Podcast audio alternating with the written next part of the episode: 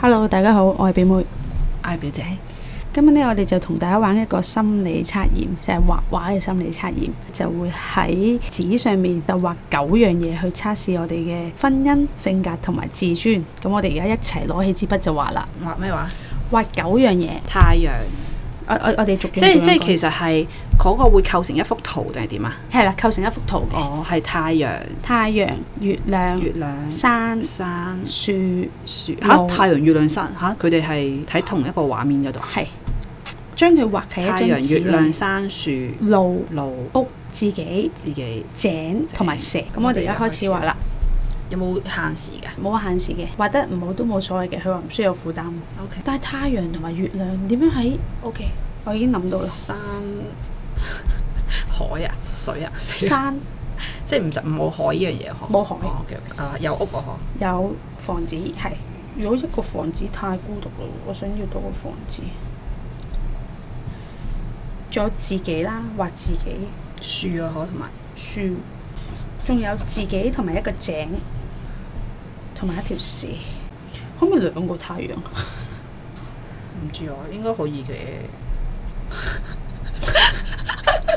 啊！我畫到自己好似隻狗咁添，因為隻支筆太粗啊。我覺得我同你係完全唔啱 style 喎。係咪？係啊，完全，咦，唔係有一樣嘢啱我哋，呢度全部都係樹嚟嘅，係係好多好多隻樹。呢我都個係。其實係一個森林嚟嘅，誒，我哋諗嘅嘢係一樣喎。 真係㗎。係啊，頭先我畫嘅時候，呢呢個個其實方係森林向係一個森林嚟嘅。 OK，得好搞掂。睇下呢個心理測驗嘅結果啦。太陽同埋月亮係代表婚姻啊，即係一男一女啊，意思係一男一女。你兩個太陽啊喎，但係我中意兩個太陽啊嘛。 OK，咁佢講咩啊？佢話太陽咧就代表女人，哇！你女權主義義啊一定係點解兩個太陽啊？點解有構？所以你咪女權主義咯。 跟住咧。月亮就代表男人，大小嚟講咧，畫得大嗰一方咧就代表有優勢。咦我咦，表姐都係女權喎，因 為佢話個太陽係大過月亮，但係你睇下喎，其實我係平均嘅喎。哦，即係你一個月亮頂到兩個太陽。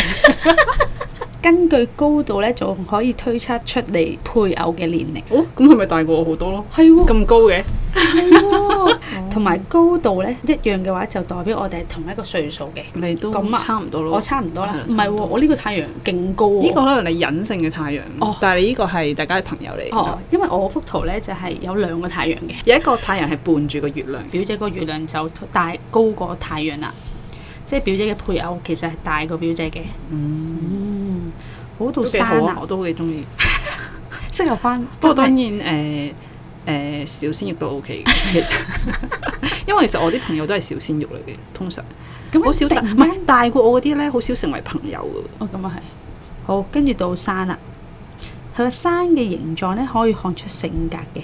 佢話如果你畫嘅一座山咧係高同埋尖嘅話咧，就講你嘅性格其實係好尖鋭嘅。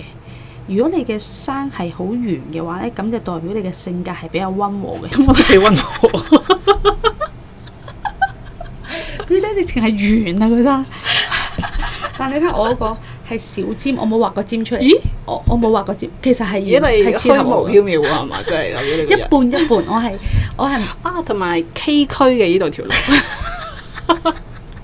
可能你個人係有少少披荊斬棘，可能係唔係我嘅性格可能可以凹又可以凸， 哦，即係係咪咧圓滑，圓滑啲係啦 OK。但係表姐性冇稜角，係啦，表姐就係冇完稜角嘅全啊其係實温和嘅，佢係圓啊，佢一個尖端都冇。 好啦，跟住到樹，哦，原來咧樹嘅茂密程度咧就代表數誒、樹木嘅茂密同埋數量咧就代表朋友嘅關係。咁咧數量越少咧，證明你嘅朋友係越少嘅。咁相反，你畫得好多樹，即係你有好多朋友啦。哇，表姐勁多， 我都好多嘅，但我費事畫咁多，所以我都畫咗。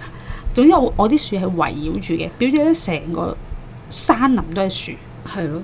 勁多勁多樹，但係確實每一棵樹又唔算係超密嘅，係係係啦係啦。啱。咁我都同啲朋友都有少少疏離感嘅，確實。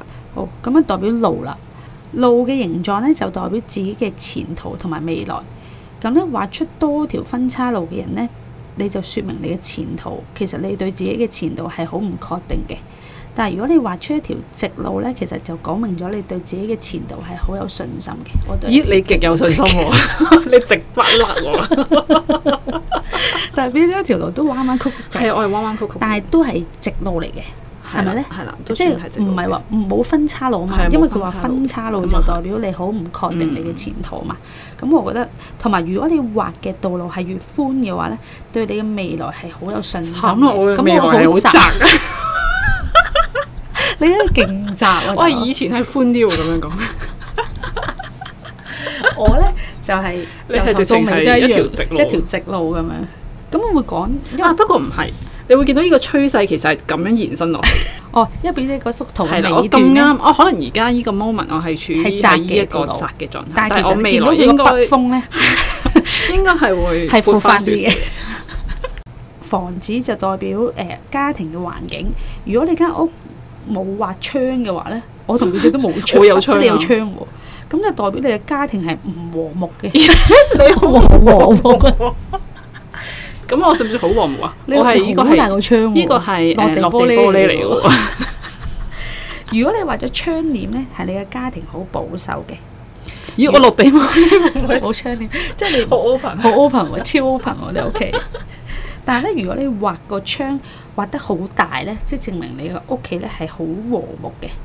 好，咁咁我咪表姐係好好和和睦喎。睦。咁不過和睦係可能係我內在覺得好和睦，哦，咁啊係，係啦係啦。但我又唔覺得我唔和諧，不過我只係畫漏咗個窗啫，我覺得。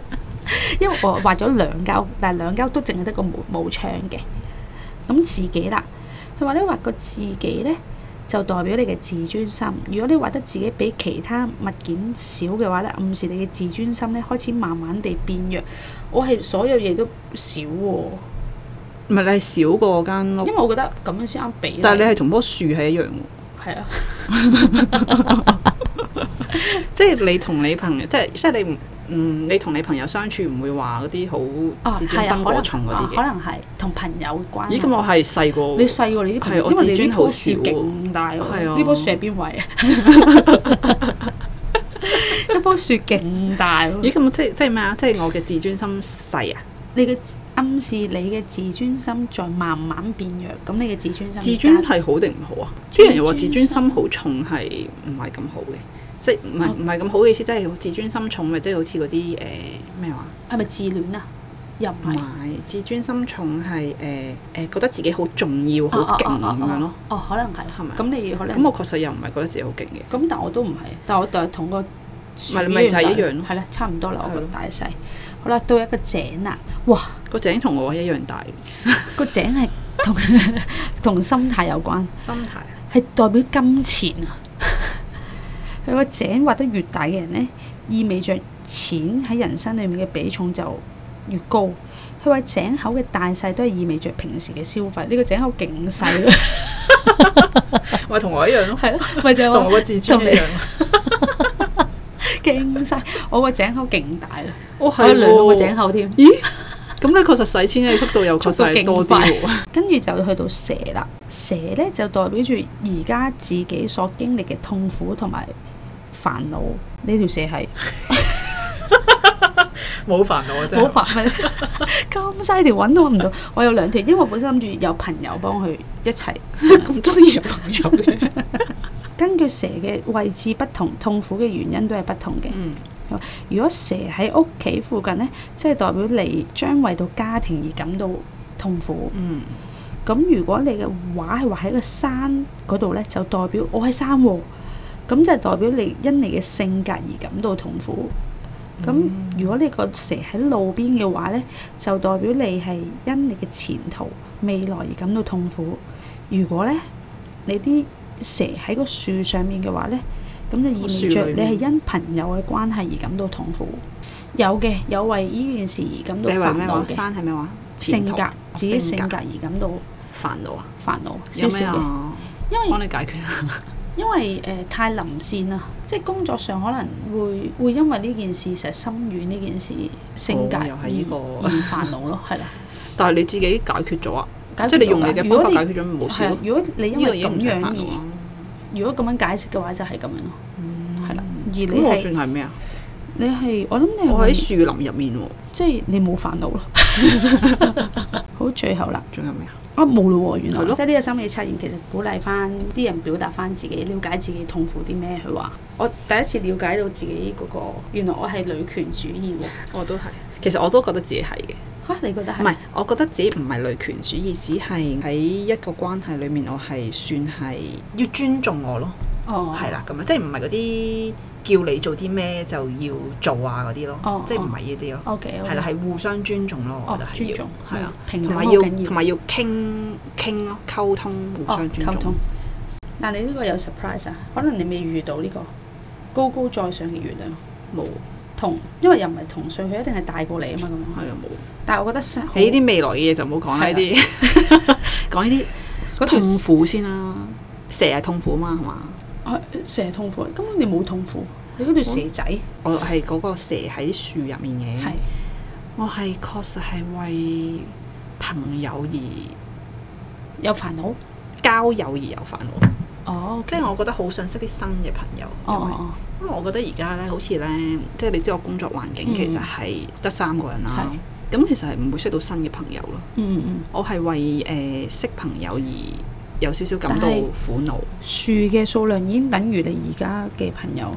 唔係啊，識新朋友同哦哦等於而家嘅朋友係唔同噶嘛，哦啱啱啱係咯，我係想識啲新嘅朋友，識一個新嘅朋友可以了解到，好似有啲新鮮嘅嘢俾你咁樣。其實你都好需要新鮮感，我需要喎咁多年都唔覺得你需要咁多新鮮感啊，即係覺得你好安定平係好平淡好。交際上面，我係需要少少新鮮感，玩嘅嘢啦，或者係出去嗯，可能食飯啊嗰啲呢，係。都係需要一啲嘅新鮮感。即係需要，即係想講嘅新鮮，唔係話要一大班人嗰係啲，細 group 可能係兩三個或一個咁樣，即係兩個一齊。係做一啲唔同嘅嘢啊，咁食你覺得啲唔同嘅嘢啊，咁你覺得呢個係而家需要呢啲樹嘅朋友，你同佢哋出去，其實你做唔做到你自己，做到我自己，即係好舒服嘅，舒服啊，咁仲咁好好啦。唔係即係我純我粹嘅意係思話需係，要，我嘅意思係，即係咁係都我已純經粹係好好啦，唔係即係我純粹係想交新朋交友心朋友啫。嗯我都想識新朋友，但好似冇乜途徑咁樣。係咯，，究竟有啲咩途徑可以識到新朋友？ 搖下 app。即係而家咪好多交友 Apps 嘅，係啊係啊，但係我真係唔係好啱我用啊交友 Apps 呢樣嘢。點解呢？誒玩交友 Apps 一定係唔係你做緊嘢啦，一定係你休息緊嘅時候去係啊玩㗎係嘛。啊，我覺得好似咧騷擾我咁樣咯，自己一個人嘅時候我就唔想同外界講嘢㗎啦。咁嗰個係你休息時間，你覺得係你啦自己需要休息係。啦，跟住我就覺得我而家要同人哋講嘢，我好似喺度騷擾緊自己咁咯，所以我其實 download 咗好多次，然後都可能同人哋講過一兩次啦嚇，嗯因為我已經覺得即係唔 feel good 咯，嗯，即係覺得好似咁就唔啱你。係咯，所以應該呢個唔啱咁我，我係應該係要同人哋，可能係朋友楞朋係友啦，咁出樣。去玩咧，我就 O 或 K 者啦可呢一能個，你咪好中意做運動啊，出去玩啲新嘢嘅，跟住朋友撚多個新朋友，係啦咁你就咁識就會到一好個啲新朋友啦。係啊，咁咁樣會好啲。我都想，我都想識多啲新朋友。但係你起碼有好多同事啊，同事會多，但係因為在於我個職位呢，其實我啲同事唔係好咁啊，敢同我一嚟上司啦，二嚟就係喺工作上我執行嘅嘢比較嚴謹啦我哦即係又唔可以好似係啦係真係好當朋 friend 咁友樣。係啦。咁所以如果我 friend 咗，如果我執係行上面有如果困難係經理同經理之間咧，即係唔同鋪之間。唔同鋪你子會，唔會係自己有競爭意識咋？其實我冇㗎，冇乜特別㗎。係啊，我好低調㗎，低調地有競爭意識都得嘅喎。咁我又冇乜，我自己冇乜意識啊，嗯即係我冇意識要去同人哋競爭，嗯，即係總之我而家做嘢其實我淨係做好咗我哦可眼能前你嘅嘢，哦，但係可能人哋有人競爭意識，嗯係啦，人哋有競爭意識，佢覺得我咁樣做，可能就會影響到佢哋嘅 performance，就會有比較啦。咁所以人哋可能會對我有誒、呃、競競爭性，係咯。咁但係亦都可以咁講啦，我做咁多份工咧，可能做好咗眼前嘅嘢，同譬如另外一啲鋪嘅經理啦，其實佢哋會意識到我做嘅嘢可能係威脅到佢哋。我老細同我講啊，競爭力係大咗嘅，即係大家因為有有對哦，即係比你嘛老細中意嘅。係啦，哦有競爭力啊嘛，咁佢哋就知道自己有啲咩做得唔好。我其實好啱講，係啊然後我呢個角色就係因為咁 so far 嚟講都算係咁啦，performance。咁所以誒、呃我老細中意呢個 style 嘅，但係我啲同事呢未必會咁中意我呢個 style，因為係我太有侵略性啊。呢個又楞翻去人類圖啦，知唔知點解 啊？點解？可唔可以解釋？ 我咪話，因為你係投射者嘛，嗯投射者個氣場咧係由中間個心口嗰度嗯，射出去嘅。係咁而生產者，因為呢個世界上有七成嘅生產者，嗯咁、所以可能你間公司其實都有七八成都係生產者啦。嗯嗯，因為生產者嘅氣場咧，其實係圓形周圍，即係好好和諧嘅，係圓形係好和諧。咁而你去入去人哋嘅氣場嘅時候咧，因為你係直線射去人哋嘅心輪嘛，哦，所以佢咪覺得有侵略性咯。所以佢覺得唔即係就 feel good，係啦，就算你冇做任何嘢，係啊係啊佢都會覺得有侵略性，就係因為呢個氣場嘅關係咯。係啊，係啊，即係你完全講中咗，即係人類圖咁呢有件冇事辦法去令到人哋覺得我冇咁有侵略性？其實我已經做好多嘢令到自己覺得變得和諧啲，冇㗎，係咯，冇，啊因為本身個氣場就係咁。係啊，因為可能係要人哋識落你先至知道咯。哦都係係啦嘅，呢個係即係係你你要睇化樣嘢， 即係可能啲陌生人會覺得你咁樣係好有侵略性，可能要睇化樣嘢。係啊，係咯，但係其實我自己唔係好 feel good 嘅呢件事，你唔好唔 feel 過來而家，你知道咗咁樣之我後知，唔係我我 OK 嘅，但係如果人哋太對我有抗拒咧，唔係咁我就意思就係話你而家知道咗啊係因為依個原因。啊咁所以咧，你可以唔使覺得，誒係咪我有啲乜嘢係啊係嘢？係你而家唔使咁樣諗啦，嗯因為你知道原來係本身個人嘅氣人場，係啦，我知道原來改變唔係咁到樣嘅，係啦，你改變唔到，你就改變你嘅心態，就係、哦，其實我本身唔係咁，我而家展示我嘅友善咪嗯 OK 咯，咁、樣。咁係如啦果誒、呃有啲新朋友未，我未開始講嘢嘅，可能佢第一眼見到我，佢已經覺得哦呢、個人誒咁串嘅，呢、個人嗯好似唔好，但係識落又哦其實唔係，呢、個係咪都關我嘅氣場事，可能係啊，定我個樣衰？可能係啊，唔係啊，因為我都係咁，我都係樣衰 嘅，因為我唔笑咧，啲人就會覺得我好串嘅。我有冇講過啊？係曾咪經咧？我唔覺得你好串喎。因為你識咗我啊嘛。以前我做嗰間公司咧，咪好多即係靚妹仔新入嚟嘅咁樣。嗯咁我就即係其實我都 friendly 噶嘛，咁就誒、哎大家一齊去食 lunch，嗰度附近都有幾間餐廳，我就話誒、啊，即係可能係 A、B、C 啦，誒、你不你不如去其他度睇下有冇位啊咁樣，嗯嗯跟住佢哋就出咗去睇啦。然後呢個係事後佢哋同我熟咗之後同我哋講，同我講翻嗯嘅，即係個 A 咧就話周圍都冇位喎，個 A 咧就話。哎呀，點算啊？冇位啊！翻到去會唔會俾佢鬧㗎？咁樣咯， 呢個係笑話嚟嘅喎，因為 從來你把口都冇鬧過人。係咯，即係佢即係我覺得就係我嗰、個唔知係咪咁我知啦，氣場咁純粹定唔係知乜嘢樣衰， 唔係有其他啦，係啊樣衰。 我知道自己一開始係冷漠啲嘅個樣， 哦，因為你慢熱啫。係啊係啊，其實係慢慢熱啫。如果你去到一開始好似我咁，即係膚淺托咯，一開始。即係一唉一嚟到就唉老朋友咁樣，但係呢個又唔係又唔唔係咯，所以就唔使咯，正常做翻你自好咯，己。正常做啊正常做 O 返自 K，己好好。 我遇到幾好玩喎，其實又簡單。喂，呢個可唔可以喺新識識新朋友嘅時候玩啊？你覺得？可以啊，唔係，但係如果識識啊都可以喎，因為一個好似破冰咁樣，哦係咯係咯不如我哋玩個心理遊戲啊係咁樣，哦咁都都 OK 幾喎好 OK 喎。係。如果大家有啲咩破冰遊 戲，可以 I G 我哋啊。 好啦，希望大家可以誒、呃 follow 下我哋 I G 啦，都係嗰句。好啦，咁今個今個星期就差唔多啦，拜拜，拜拜。